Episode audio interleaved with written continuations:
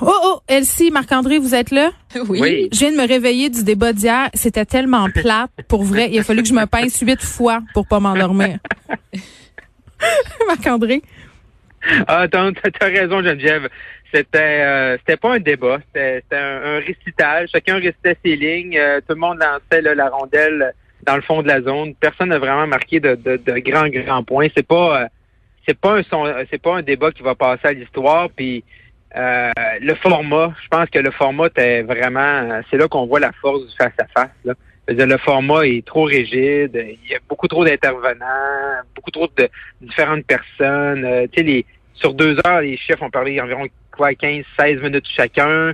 Il y a beaucoup trop d'artifices, puis mm. ça, ça fait en sorte qu'il n'y a vraiment pas d'échange. Puis la première échange qu'on a eu, ça après 15 minutes, avec Mme Paul puis Monsieur Singh. Fait c'est vraiment pas là. Ben c'était laborieux, on va tout se le dire là. Euh, c'était pas le débat de la langue française là. Peut-être que la barrière de la langue a pas aidé, mais d'avoir des, des gens euh, du public qui posaient des questions, un enfant à un moment donné, c'était beaucoup de flafla. Puis puis à un moment donné, on, on s'y perdait un peu. Euh, T'as raison. Et, moi, ce qui m'a beaucoup dérangé, c'est l'espèce d'obsession des animateurs sur le temps là. Tu sais, le, petit côté euh, prof, maîtresse d'école, assez assez, c'est tout. je comprends qu'ils voulaient gérer ça puis qu'ils voulaient passer à d'autres choses, mais et il s'est rien passé. Pour vrai, c'était d'une platitude sans nom, Elsie.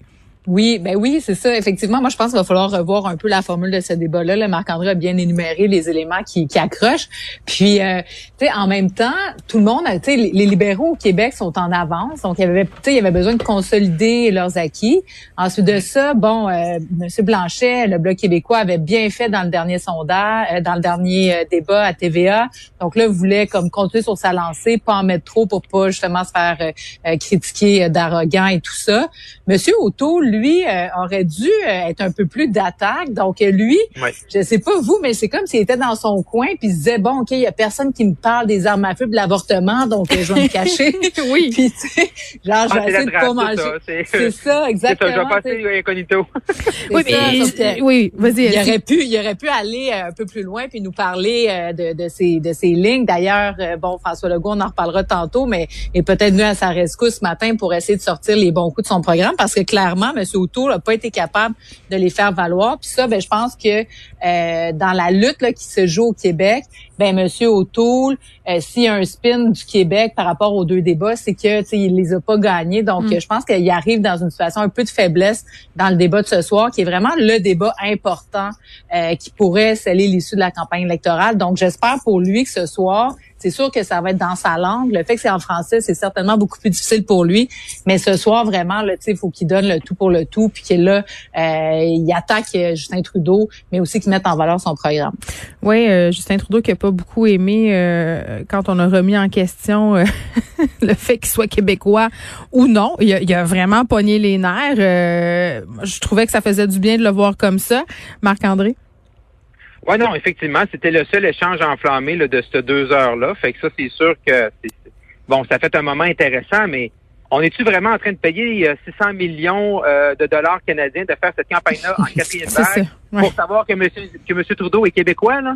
C'est vraiment ça l'enjeu de cette campagne-là? Hey, come on, là. Give me a break. Oui, mais euh, t'as tellement raison sais, oui, c'est le fun, t'as raison, Geneviève, ça a fait un bon moment de télé. Monsieur Trudeau a saisi l'opportunité d'avoir une clip pour renforcer, comme disait ici, ses échos au Québec.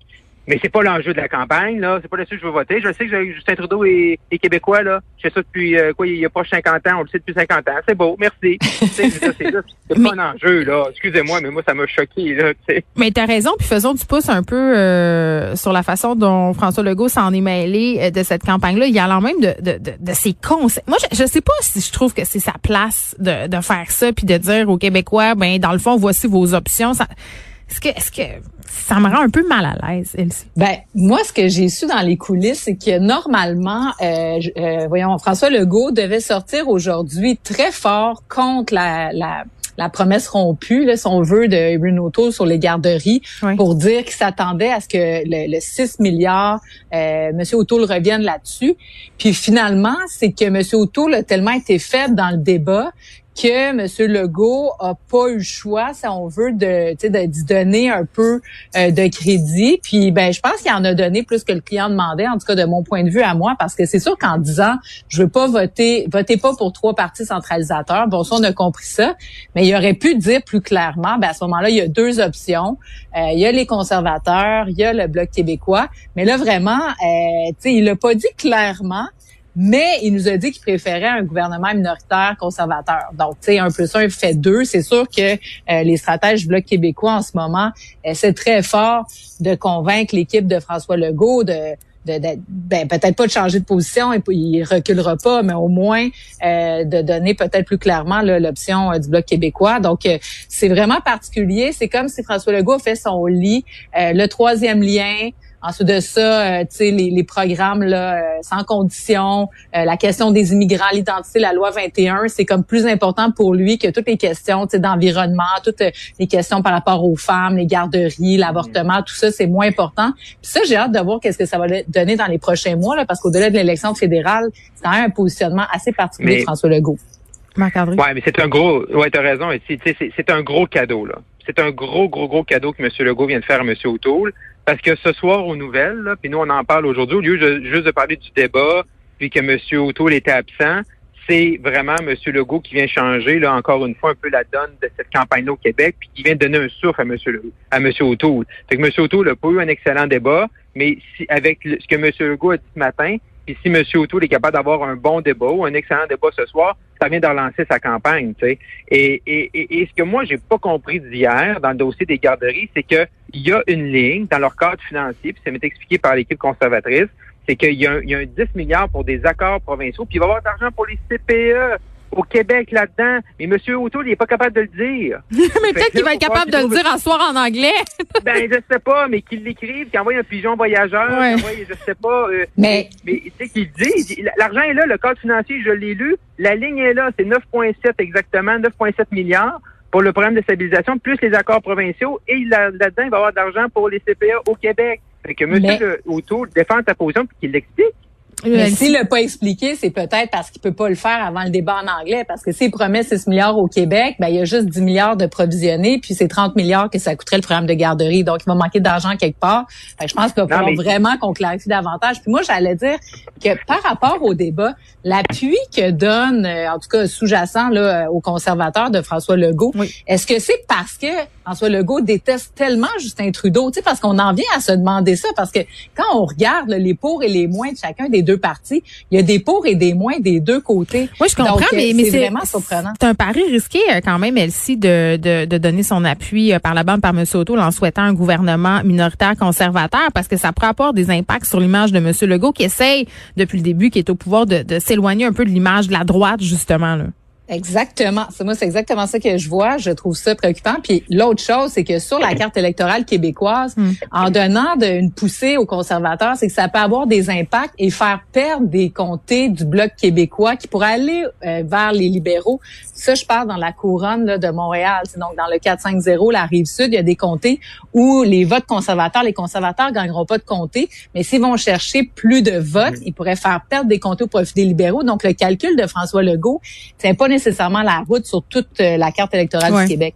Bon, on va suivre ça ce soir, euh, ce débat en anglais qui pourrait bien être euh, déterminant.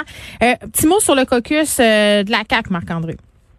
Oui, effectivement. Donc, la CAQ est en, est en réunion présentement, là, comme l'ensemble des partis. Puis là, il y a un sondage qui est, on aime ça, les chiffres. Hein. C'est ça qu'on aime en politique. On aime les chiffres, on aime les sondages. Puis il y a un, il y a un sondage provincial qui a été là, présenté et qu'on a eu des chiffres ce matin dans la presse. Donc, la CAQ là, qui, qui vogue là, tout seul en avance, peut-être ce qui justifie un peu la sortie de M. Legault. Hein, 49% 33 points d'avance chez, chez les, sur les libéraux à 16% Et là, ce qu'on voit, euh, le Québec solidaire à 14, mais vraiment que le Parti québécois est à égalité avec le Parti conservateur d'Éric Duhem à 9% Qui aurait cru ça il y a quelques mois de voir le PQ et euh, M. Duhem à 9% euh, et même M. Duhem qui fait 20% dans la région de Québec.